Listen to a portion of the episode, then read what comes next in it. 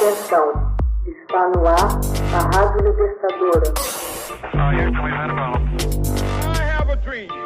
Começa agora o Hoje na História de Ópera Mundi.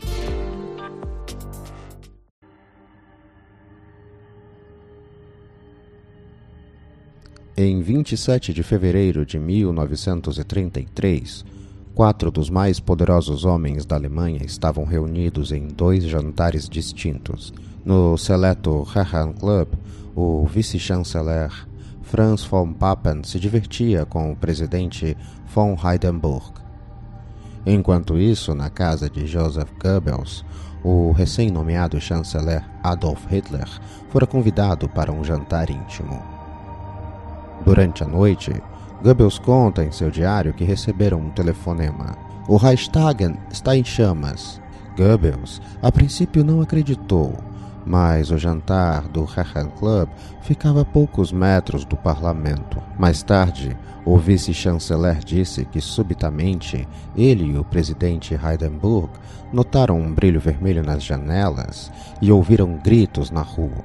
Podemos então perceber que o edifício do parlamento alemão estava pegando fogo.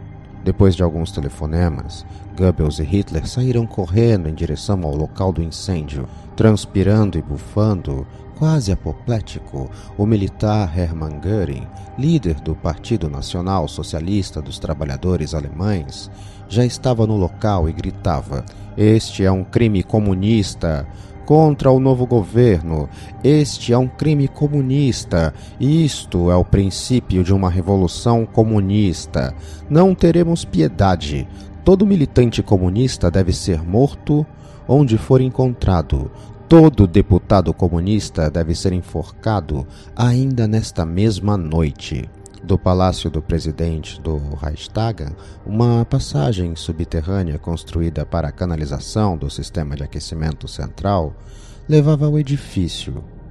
Através deste túnel, Karl Ernest, líder da milícia paramilitar nazista em Berlim, dirigiu naquela noite um pequeno destacamento das tropas de assalto, espalhando gasolina e substâncias químicas de autocombustão. Dias antes do episódio, o holandês Marinus van der Lubbe havia penetrado no imenso edifício às escuras, riscando alguns fósforos no local. Lube fora preso pelas tropas de assalto por ter se gabado que tentaria incendiar o Reichstag. Segundo o testemunho de técnicos no julgamento, o fogo foi ateado com considerável quantidade de gasolina e substâncias químicas, algo que um homem só não poderia iniciar. Mesmo assim, Van der Lubbe foi preso no local. Ernest Tugler, líder parlamentar comunista, apresentou-se no dia seguinte à polícia depois de Göring tê-lo acusado.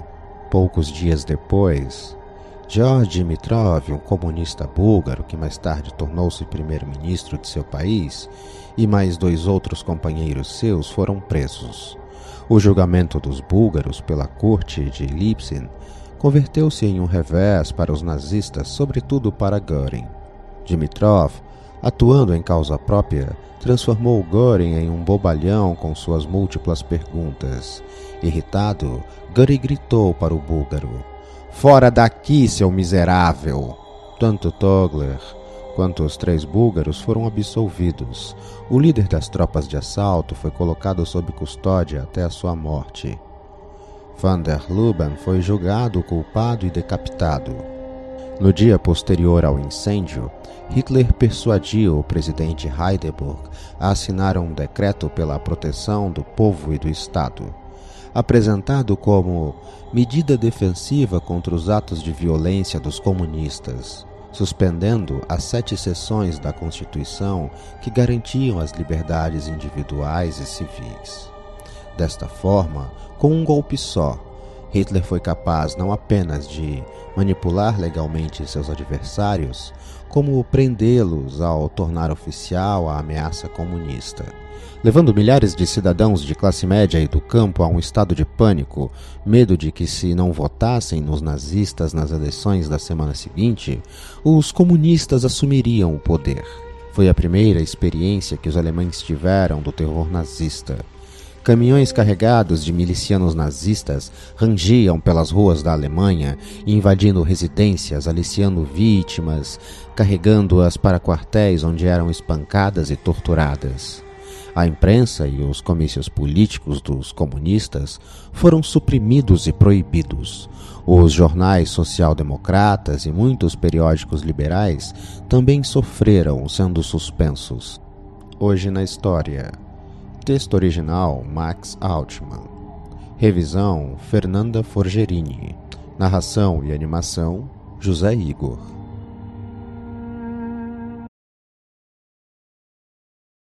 Você já fez uma assinatura solidária de Opera Mundi? Fortaleça a imprensa independente. Acesse www.operamundi.com.br/apoio. São muitas opções. Você também pode fazer um Pix usando a chave apoie.operamundi.com.br. Obrigada!